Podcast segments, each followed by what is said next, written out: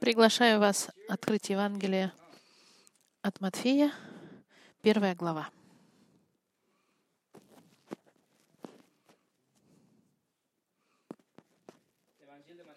Евангелие от Матфея.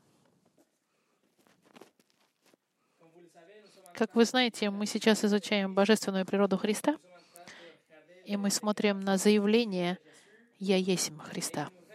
И нам осталось еще одно заявление изучить, но потому как мы приближаемся к празднованию Рождества через несколько дней, мы пересмотрим с вами еще один аспект божественной природы Христа. Деталь, которая была изуродована многими сектами и даже поставлена под сомнением христианами. И эта деталь — это непорочное зачатие и девственное рождение Христа. Факт того, что Христос был рожден от девственницы. В 2017 году, например, 71% христиан верят в то, что Иисус был рожден от, от девы. Но это не так хорошо, как кажется, потому что на самом деле должно быть 100% христиан должны верить. Потому что в Библии это очень четко. Иисус был рожден от девственницы. В 2014 83% верили, а в 2017 71%. Количество людей уменьшается и уменьшается. Несколько лет назад среди студентов теологической семинарии только 58% верят в девственное рождение. И эти цифры катастрофичны, друзья мои. Почему?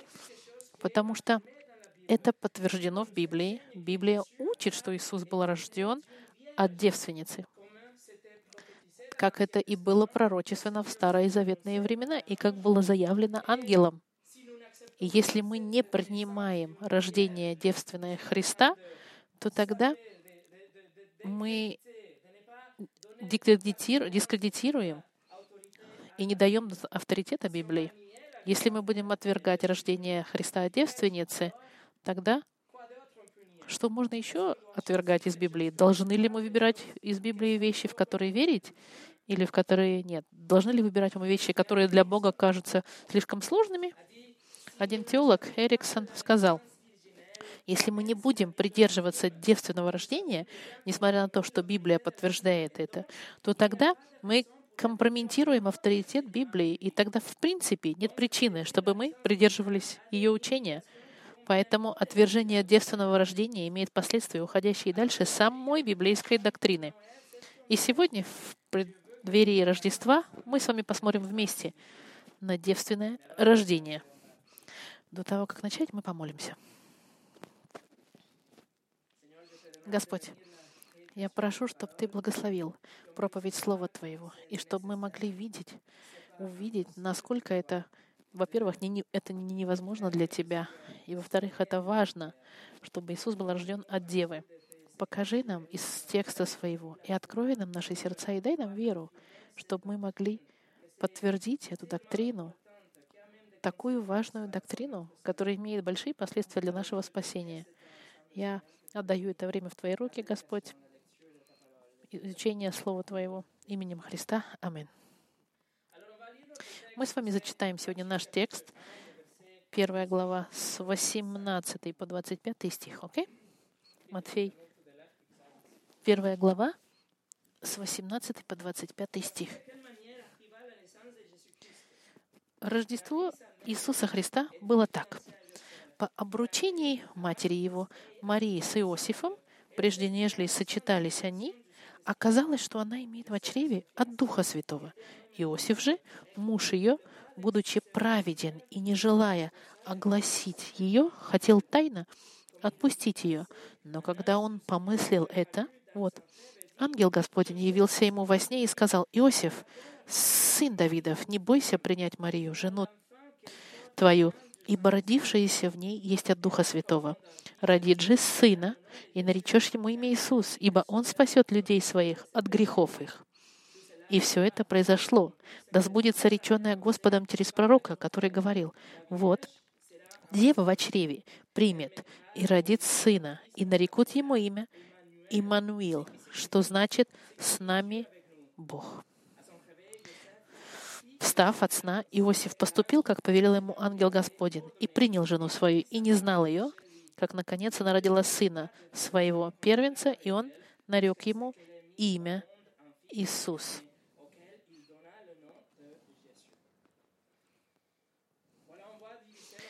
Мы с вами разделим наш текст на четыре части.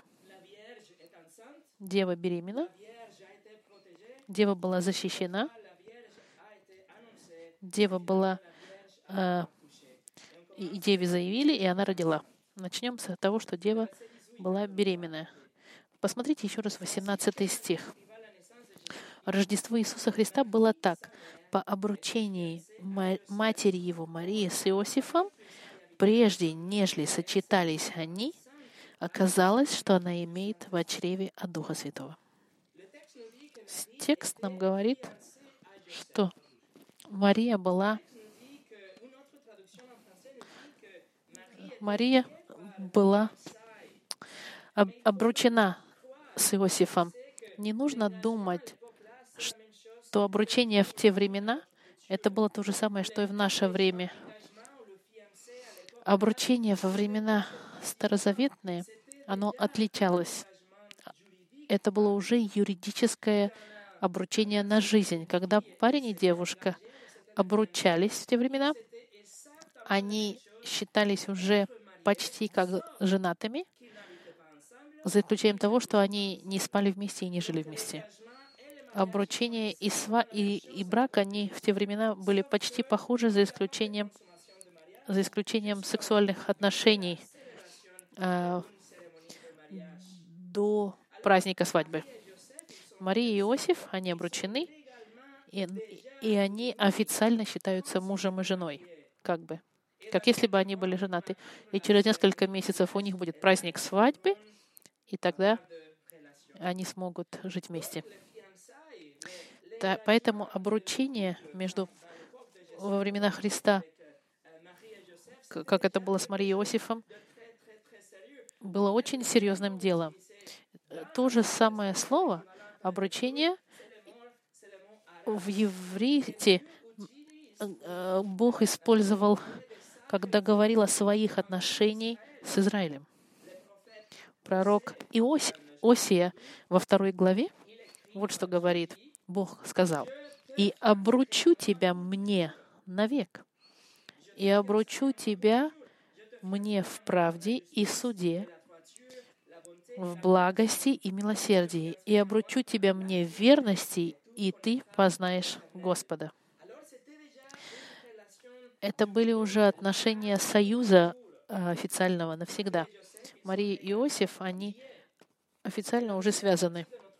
Но вторая часть нашего 18 стиха говорит, что прежде, нежели сочетались, сочетались, имеется в виду, сожительствовали вместе, она оказалась, что имеет в чреве Духа Святого. Матью ему не нужно было на самом деле писать прежде, нежели они были вместе, потому что в те времена люди прекрасно понимали, до церемонии свадьбы люди, в принципе, не сожительствовали. Но Матфей это пишет, чтобы подчеркнуть факт, что не было никакого физического контакта между ими, ими двумя. Угу. Да. Прежде чем нежели они сочетались, это имелось в виду сексуальные отношения между мужем и женой. Угу. И получается, что до того, как они были вместе, Мария, будучи девственной, оказалась беременной.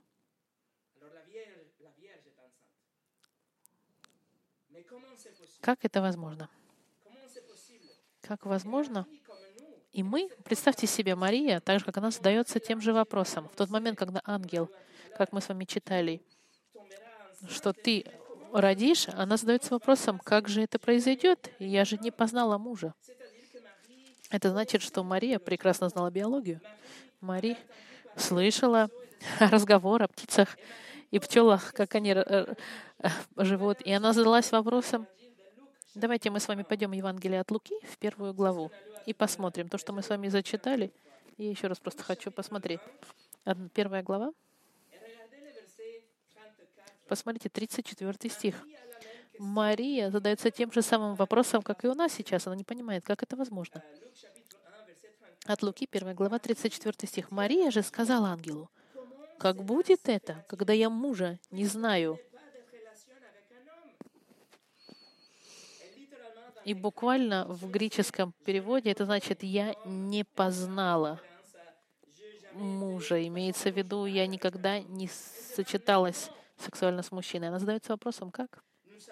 Мы знаем, что ее вопрос и сомнения, которые есть у Марии, это не то, что она сомневается, что это произойдет. Она верит и знает, что возможно, но она просто задается вопросом, она, она просто удивлена, она не представит себе, но как это может произойти? Да, от удивления самой по себе идеи, и мы видим, что она верила, потому что когда мы прочитали, когда ангел Захарию сказал, что его жена Елисавета будет беременна, Захарий не поверил. И ангел его наказал и сделал его немым, потому что Захарий не поверил Слову Божьему. И Захарий оставил, остался немым до рождения Иоанна Крестителя. А здесь Мария задается вопросом техническим. Как же это произойдет? И ангел ей отвечает в 35 стихе. Ангел сказал ей в ответ, «Дух Святой найдет на тебя, и сила Всевышнего осенит тебя, поэтому и рождаемое святое назовется Сыном Божьим».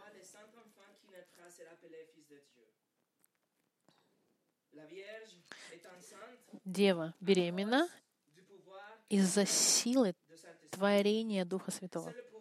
Эта сила творения не было, никак, не было никаких сексуальных отношений между Богом и человеком, между Богом и женщиной, как мормоны говорят. Это было, это было деяние чудесное, через какое, в котором мужское семя невероятным образом было внесено в яйцо Марии, чтобы, чтобы ребенок начал развиваться у нее в чреве. Это то, что нам объясняет 35 стих. И это объяснение простое чему-то тому, во что многие люди не верят. Ну как же это возможно? Ну, нам не должно быть тяжело верить, друзья мои, когда вы думаете, что Бог все сотворил из ничего. Бог сотворил Вселенную из ничего. Не было ни материи, не было ни пыли, и ни камней, и ни элементов, которые Господь взял, чтобы сотворить Вселенную. Нет. Он просто из ничего сотворил. И после этого Он взял пыль, грязь и сотворил человека. И после Он взял ребро и сотворил женщину. Бог он нас полностью восстановит, всю Вселенную в конце истории. И каждый день Бог создает заново новые сердца людям, которые раскаиваются и верят во Христа. Иисус тоже творил. Например, Он создавал рыб, когда накормил больше пяти тысяч человек. Он сотворил вино в своем первом чуде. И когда Петр отрезал ухо служителю священника, Иисус восстановил его ухо. Иисус также дал жизнь Лазарю, помните, как в прошлое воскресенье? Поэтому может ли это быть невозможно для Бога, что девственница забеременеет? Нет, с Богом все возможно. И именно это ответит ей ангел 36 по, 30, 36 по 38 стих. «Вот и Елисавета, родственница твоя, называемая неплодной, и она зачала сына в старости своей и уже на шестом месяце. Послушайте. Ибо у Бога не останется бессильным никакое слово. Когда Мария сказала, «Вот раба Господня, да будет мне по слову Твоему», и отошел от нее ангел. Ничего, нет ничего бессильного для Бога. Исаак был рожден когда им родителям было почти сто лет, и его мать была стерильна. Мать Самсона была тоже не, не стерильна. Ханна, жена Самуэля, тоже была стерильна. Мама Иоанна Крестителя не могла иметь детей, она была бесплодной. И все эти рождения это, это были чудесные деяния Бога, потому что для Бога нет ничего невозможного. И здесь, в нашем тексте от Матфея, дева беременеет. Как это возможно? Ответ — ничего нет невозможного Богу. Ну как? Вернемся в нашу главу Матфея. Как? Хорошо, мы верим, что это возможно, но как? Первая глава, 18 стих. А, так, Мария, э, по обручению Марии, матери его Марии с Иосифом, прежде нежели сочетались они, оказалось, что она имеет в чреве от Духа Святого. Вот мой ответ. От Духа Святого. Мы, мы знаем, что люди и млекопитающие, у нас есть две хромосомы. XX у женщины и XY у мужчины. Мы знаем, что женщина имеет хромосомный X.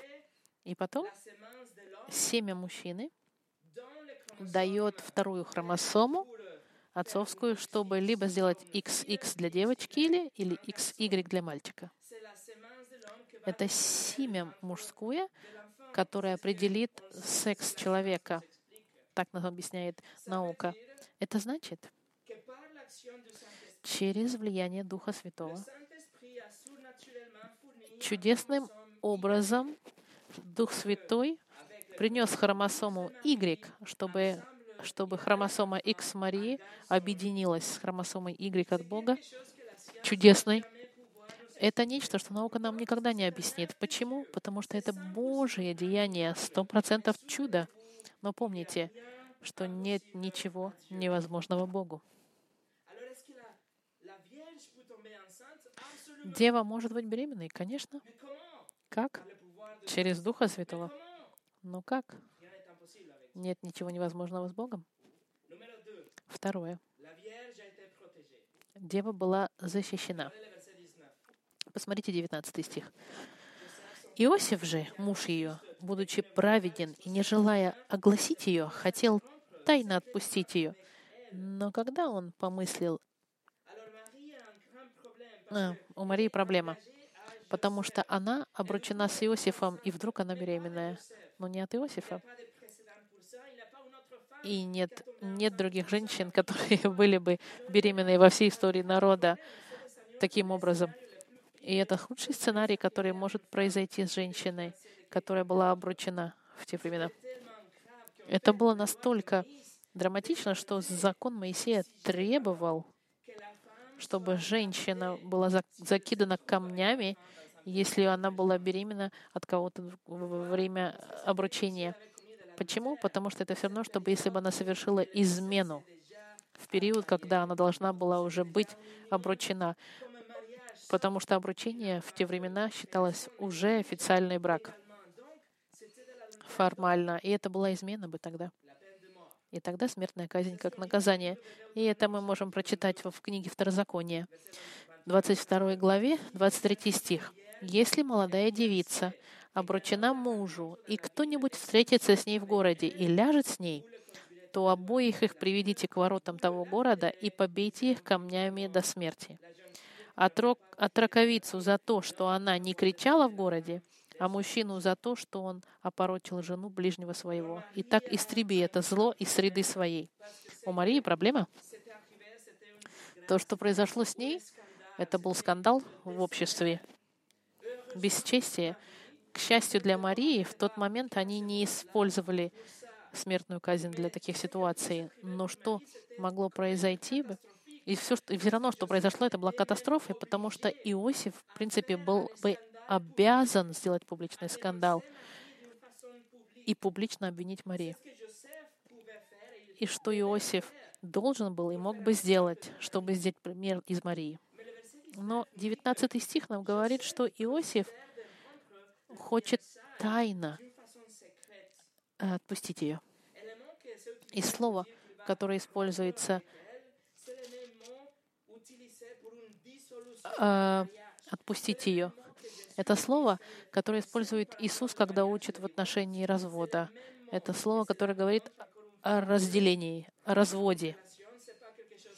И в очередной раз это показывает, что в те времена э, э, расстаться это не так, как сейчас, как мы видим в кино, что люди меняют друг друга. В те времена это было серьезно, и когда люди разрывали отношения, это было равносильно разводу.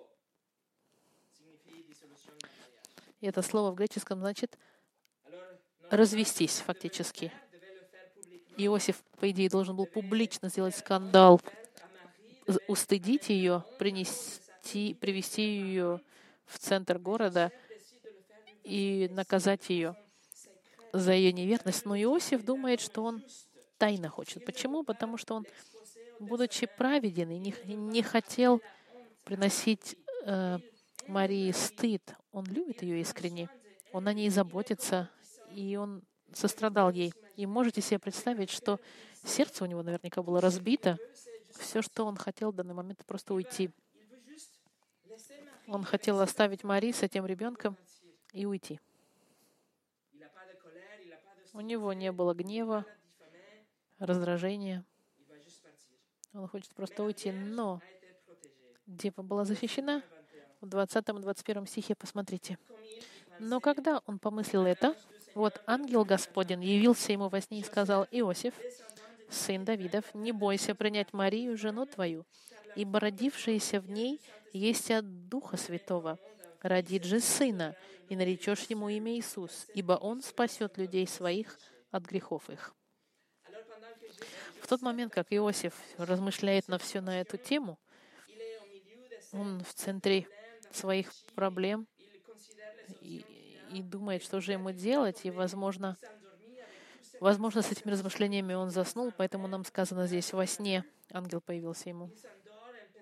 Он засыпает, думая обо всем этом, и вдруг ангел ему говорит, «Иосиф, не бойся». Буквальный перевод «прекрати бояться» в буквальном тексте. Он боялся за себя и боялся за Марию. Он говорит, что он может принять Марию как жену, потому что дитя был зачат силой Духа Святого, сотворен Духом Святым. Обратите внимание, что 21 стих нам говорит, ангел нам говорит, родит же сына. Он не сказал, что она родит тебе сына, или не сказала тебе родит сына, потому что тогда, как правило, так и говорили, когда кто-то, когда рождался ребенок. Если в Луке от первой главе, когда ангел говорит о, о, о том, о том, что родится Иоанн Креститель, вот что он говорит. «Ангел же сказал ему, не бойся, Захари, ибо услышана молитва твоя, и жена твоя Елизавета родит тебе сына, и наречешь ему имя Иоанн. Но Иисус не является сыном Иосифа. Иисус, Иисус — это сын Марии, но не сын Иосифа. В Матфеи, во второй главе, к Иисусу всегда идет название как сын Марии, никогда не сын Иосифа. Посмотрите во второй главе, поверните страничку. Посмотрите 10 стих второй главы. «Увидев же звезду, они возрадовались радостью весьма великой, и, войдя в дом, увидели младенца с Марией, матерью его». 13 стих. Когда же они отошли, вот ангел Господень явился во сне Иосифу и сказал, «Возьми, встань, возьми младенца и мать его». Никогда здесь не называется «твоего дитя», дитя Марии. Посмотрите, 19 стих. По смерти же Ирода, вот ангел Господень во сне явился Иосифу в Египте и говорит, «Встань, возьми младенца и мать его, и иди в землю Израилеву». Иисус всегда сын Марии и сын Божий, но никогда не сын Иосифа. Посмотрите 15 стих Матфея. Матфей цитирует пророчество. Вот что он говорит. И там был до смерти Ирода, да сбудется реченное Господом пророка, который говорит, «Из Египта вызвал я сына моего». Бог называет Иисуса своим сыном. Почему? Потому что Иосиф не имеет к нему никакого отношения. Это был сын Марии и сын Бога. Вернемся с вами в первую главу и продолжаем историю. Ангел в 21 стихе говорит, «Родит же сына, и наречешь ему имя Иисус, ибо он спасет людей своих от грехов их». Мы видим в этом стихе, что секс дитя уже был обречен, а, а, обозначен, что это был мальчик, и имя у него было уже решено — Иисус. Иосиф должен дать легальное имя Иисусу, потому что он будет официально э, официальный отец. И имя его будет Иисус. Имя Иисус — это значит имя Иешуа на иврите, или Иису, Иешуа, Жозуэ. Что, что значит это имя? Это значит Бог спасает, и Его спасает. И именно это ангел и подчеркивает в следующей фразе. Наречешь ему имя Иисус, ибо он спасет людей своих. Бог спасает, значит, его имя. Каждый раз, когда вы говорите Иисус, вы говорите, Бог спасает. Бог Библии спасает. Это была э, еврейская традиция, что мужчины давали имена каждому ребенку, и имя всегда выражало милость Бога в отношении к семье, за то, что они дали дитя, а также чтобы выразить то, что те надежды, которые возлагала на этого ребенка э, семья, что Бог сделает с этим ребенок. Да. И именно это значит для Христа, для Иисуса. Имя Иисуса было дано Богом, и оно выражает милость Бога к своему народу, потому что Он дал это дитя, чтобы спасти свой народ от грехов. Друзья мои, цель, цель рождения Иисуса, который мы будем праздновать с вами, цель его спасения, рождения — это его смерть. Цель рождения второй личности Троицы и факт, что Он стал плотью, что Он стал человеком, что Он стал частью своего творения в чреве Марии, цель была, чтобы умереть, чтобы нас спасти. Он был вечный. Иисус, у него не было ни начала и ни конца у него не будет. Он вечный Бог. Он предсуществовал. Но в один момент истории, в это первое Рождество, Он спустился жить среди нас, став человеком с одной целью — спасти народ через свою совершенную жизнь, свою смерть и свое воскресение. И спасение, которое Он дает, это не политическое, не военное, не временное спасение. И это не было только для евреев, которые жили в то время, в том месте. Нет. Его спасение — это спасение от грехов и последствий грехов сегодня и навечно. Для кого? Для каждого, на каждом языке и каждой нации, кто поверит в Него. Другими словами, Иисус пришел, чтобы вас спасти. Он пришел, чтобы спасти каждого, кто шел к своему вечному уничтожению. Он пришел, чтобы спасти тех, кто не в состоянии остановить поезд, который ведет их в ад. Он пришел, чтобы найти и спасти всех потерянных и тех, которые идут без направления и не уверены, что будет после смерти. Он пришел, чтобы спасти каждого религиозного человека, который думает, что он хороший и заслуживает рая. Он пришел, чтобы спасти и атеистов, и богохульников, и изменников, и воров, и обманщиков. Он пришел спасать и детей, и пожилых, и богатых, и бедных. Иисус пришел, чтобы спасти всех тех, кто оставляют их грехи и веруют во Христа только. Иисус пришел, чтобы спасти вас. Не пропустите, пожалуйста, настоящее значение Рождества. Не отвлекайтесь на свет, на подарки, на пищу и на семью.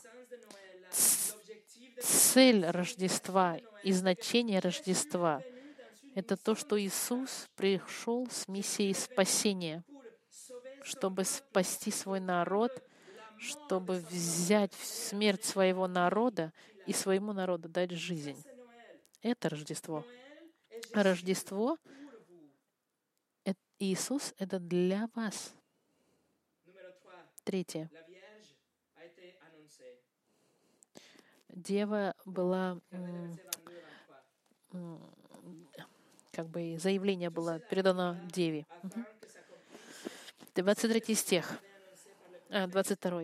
Все это произошло, да сбудется реченное Господом через пророка, который говорит, «Вот, дева в чреве примет и родит сына, и нарекут ему имя Иммануил, что значит «с нами Бог».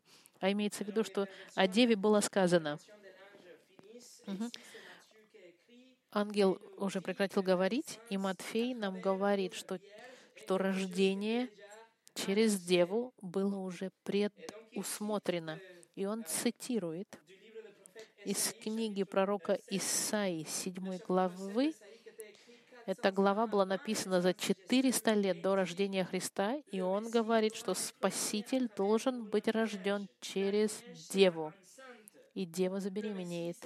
Спаситель будет рожден чудесным образом через девственное рождение. Это невозможно. Именно поэтому он Спаситель.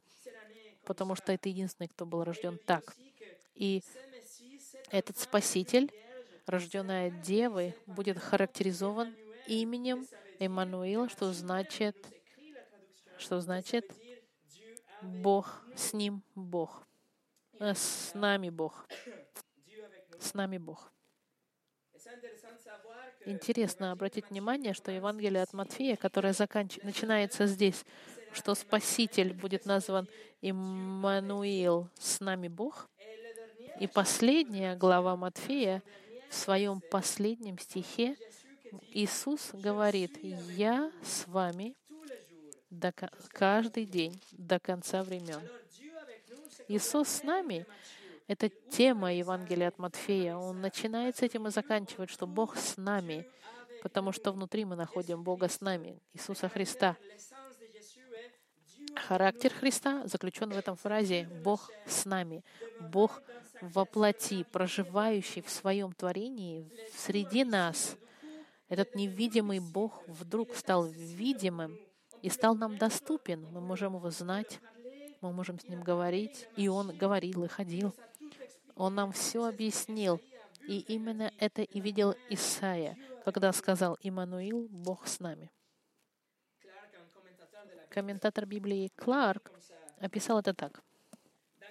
В каком смысле Христос является Богом с нами? Иисус зовется Иммануил, или Бог с нами, в своей инкарнации. Бог с нами под влиянием Духа Святого, в проповеди Его Слова, в личной молитве. И Бог с нами через каждое действие в нашей жизни, которое мы начинаем, продолжаем и заканчиваем во имя Его. Он, Бог с нами, чтобы утешить, осветить, защитить нас в каждый момент соблазна и испытания, в час смерти, в судный день, и Бог с нами, и в нас на всю вечность. Девственное рождение было предсказано. Но пророчество это идет даже в книгу Бытия, в Эдемском саду. Давайте с вами отправимся в третью главу Бытия, в самом начале Библии, третья глава, 14 и 15 стих. Змея соблазнила Еву. Ева соблазнила Адама на, на, на этот фрукт. Бог проклял мужчину, женщину и змею. Смотрите в 14 стих.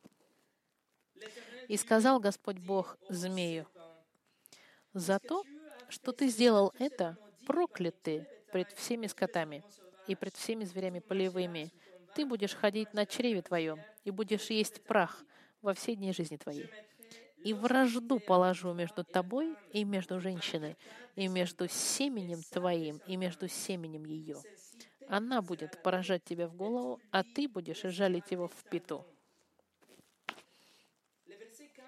15 стих, друзья мои, нам говорит, что семя змеи будет врагом семенем женщины.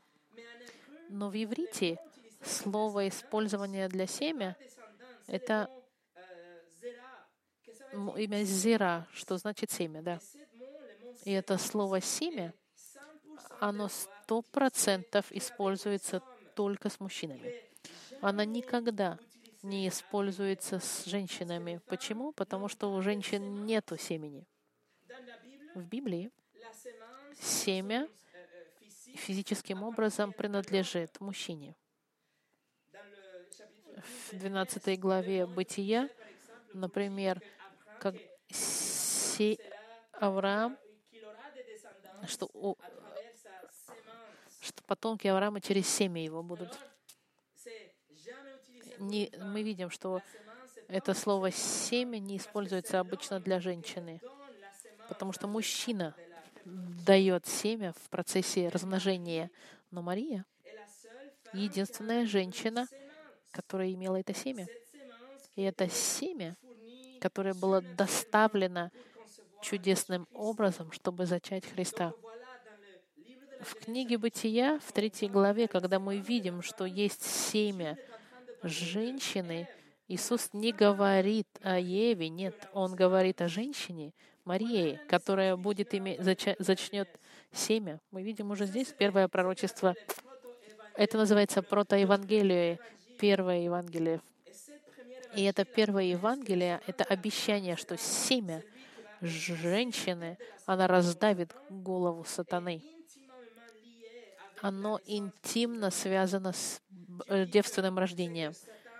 Бог говорит, то, что произведет сатана, всегда будет врагом семени от, от женщины, которая рожден Мария, э, Иисус. Змей всегда будет да, жалить, оно семя Марии, оно раздавит. Вот что сказал Джон МакАртур. На кресте сатана наносил удары, чтобы, наносил удары, чтобы ранить Христа, но это лишь поцарапало Христову пету, в то время как Христос в этот момент смерти на кресте раздавил голову сатаны. Семя женщины, которая была обещана Еве и которая воплотилась в Марии. Семя, через которое родился Христос. И дева родила. Четвертый пункт. Вернемся с вами в первую главу Матфея.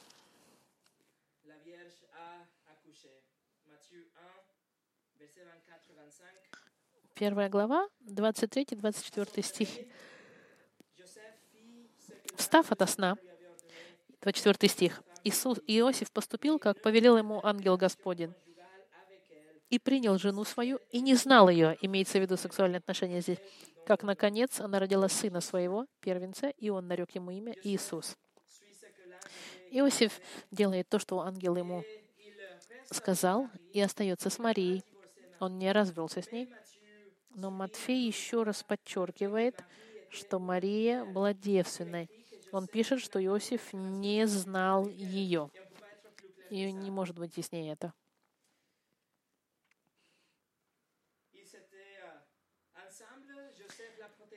Иосиф защищал Марию, и они были вместе, но Мария оставалась девственницей и, и была беременной, будучи девой, и до рождения Христа была девой. Но после этого Иосиф и Мария были женаты, у них было несколько детей, Мария никогда не осталась до конца своей жизни девой, как учит католическая церковь.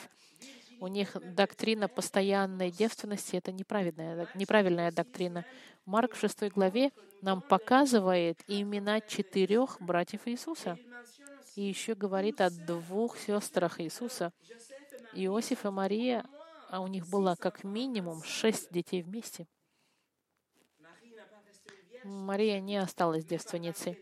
Но в момент, когда она была девственницей, родился ребенок, как Старый Завет э, пророчествовал, и как ангел сказал Иосифу. И это было первое Рождество. Момент, когда Слово Вечное, Логос, как Евангелие Иоанна говорит, Слово, вторая личность Троицы, всемогущий Бог, в этот момент Он воплотился в человека в животе Марии, чтобы, чтобы начать свою миссию спасения. Он прожил с нами. В заключении, что же мы делаем с этим девственным рождением? Можно ли подтвердить его? Можно ли его поверить? Абсолютно, да. Сто процентов. Это был чудесное деяние Бога, действие, через которое Бог воплотил обещание и пророчество Старого Завета, данное с начала бытия. Девственное рождение подчеркивает божественную природу Христа. Иисус был сто процентов человек через Марию, рожденной нормальным способом через обыкновенную женщину. Но одновременно Иисус был полностью Бог, потому что Он был зачат чудесным образом через силу Духа Святого. Если бы Иисус не был рожден через человека, через женщину, тогда он не был бы стопроцентным человеком. Если бы он не был рожден от женщины, мы бы тогда могли думать, что он был ангелом или духом, но он должен был быть человек. Бог, природа Бога и природа человека должна была быть вместе. И именно это нам позволяет рождение через девственницу. И если бы, если бы и рождение Христуса было бы э, результатом рождения от Иисуса, от Иосифа и от Марии, тогда бы встал под вопросом вопрос его божества, он был бы обыкновенный человек, как вы и я. Девственное рождение, непорочное зачатие, оно важно и для того, чтобы, чтобы воплотить в себе вот это две природы, стопроцентную божественную, стопроцентную человеческую. Это необходимо также, потому что Иисус должен был быть рожден через женщину и быть под законом. Он должен быть рожденным под законом, который был дан, чтобы исполнить этот закон. Он должен был следовать всем законам Господа, и потому как он все исполнил и никогда не согрешил, его совершенство нам было дано. Это совершенство, которое он выиграл, и он нам ее дает. Иисус должен был сохранить заповеди Божьи. И именно поэтому он должен был рожден от женщины. И его рождение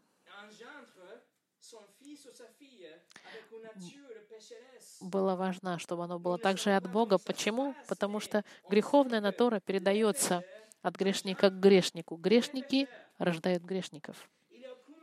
Нет ни одного человека, кто был бы рожден без греха, потому что грех передается через отца. Если бы Иосиф был настоящим отцом Иисуса, или если бы Мария была неверна, и отцом Иосифа был бы, э, Иисуса был бы кто другой, Иисус не был бы безгрешный, он не был бы невиновный, он не был бы совершенный или святой.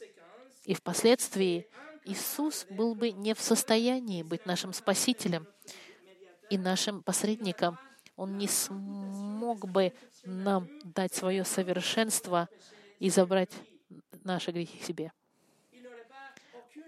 Не было бы тогда никакого, никакой праведности, которую Он мог бы нам дать. Поэтому отвергать девственное рождение несет большие последствия. Если бы Иисус не был рожден от Девы, кто был его отец тогда? Он был стопроцентный человек, как я. Но это девственное рождение нам объясняет и дает нам понять, что Он был Бог и человек в одном вместе. И что весь план искупления Бога, он начался там, когда союз божественного и человеческого воплотилось в животе Марии. Если бы Иисус не, не был рожден таким образом, если бы Мария не была девой, Иисус не был бы спасителем. Он не смог бы нас спасти.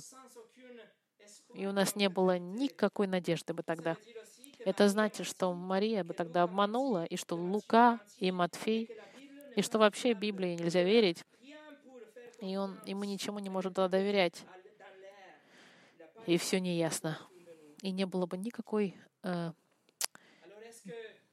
правда для нас. Должны ли мы верить тогда в девственное рождение, чтобы быть христианином? Должны ли мы?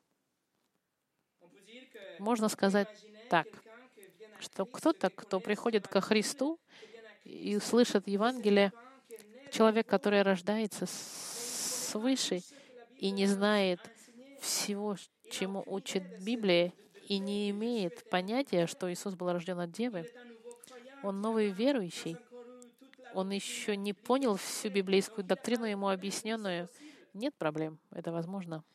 Но настоящий вопрос неправильно. Христианин, когда он понял Библию, может ли христианин тогда отвергнуть девственное рождение? Единственный ответ, что нет.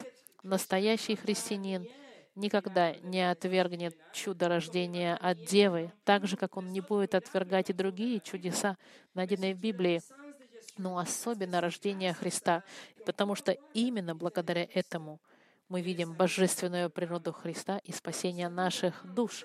Наше спасение зависит от рождения от Девы. Друзья мои, все те, кто будут спасены, и все те, кто спасены сегодня, они спасены благодаря работе Христа на кресте. Но эта работа на кресте, Его смерть, Его воскресение и совершенство, которое Он дает нам, и грех, который Он забирает, все это начинается с рождением этого дитя в животе Девы. И это правда которую мы должны праздновать каждое Рождество. Помолимся.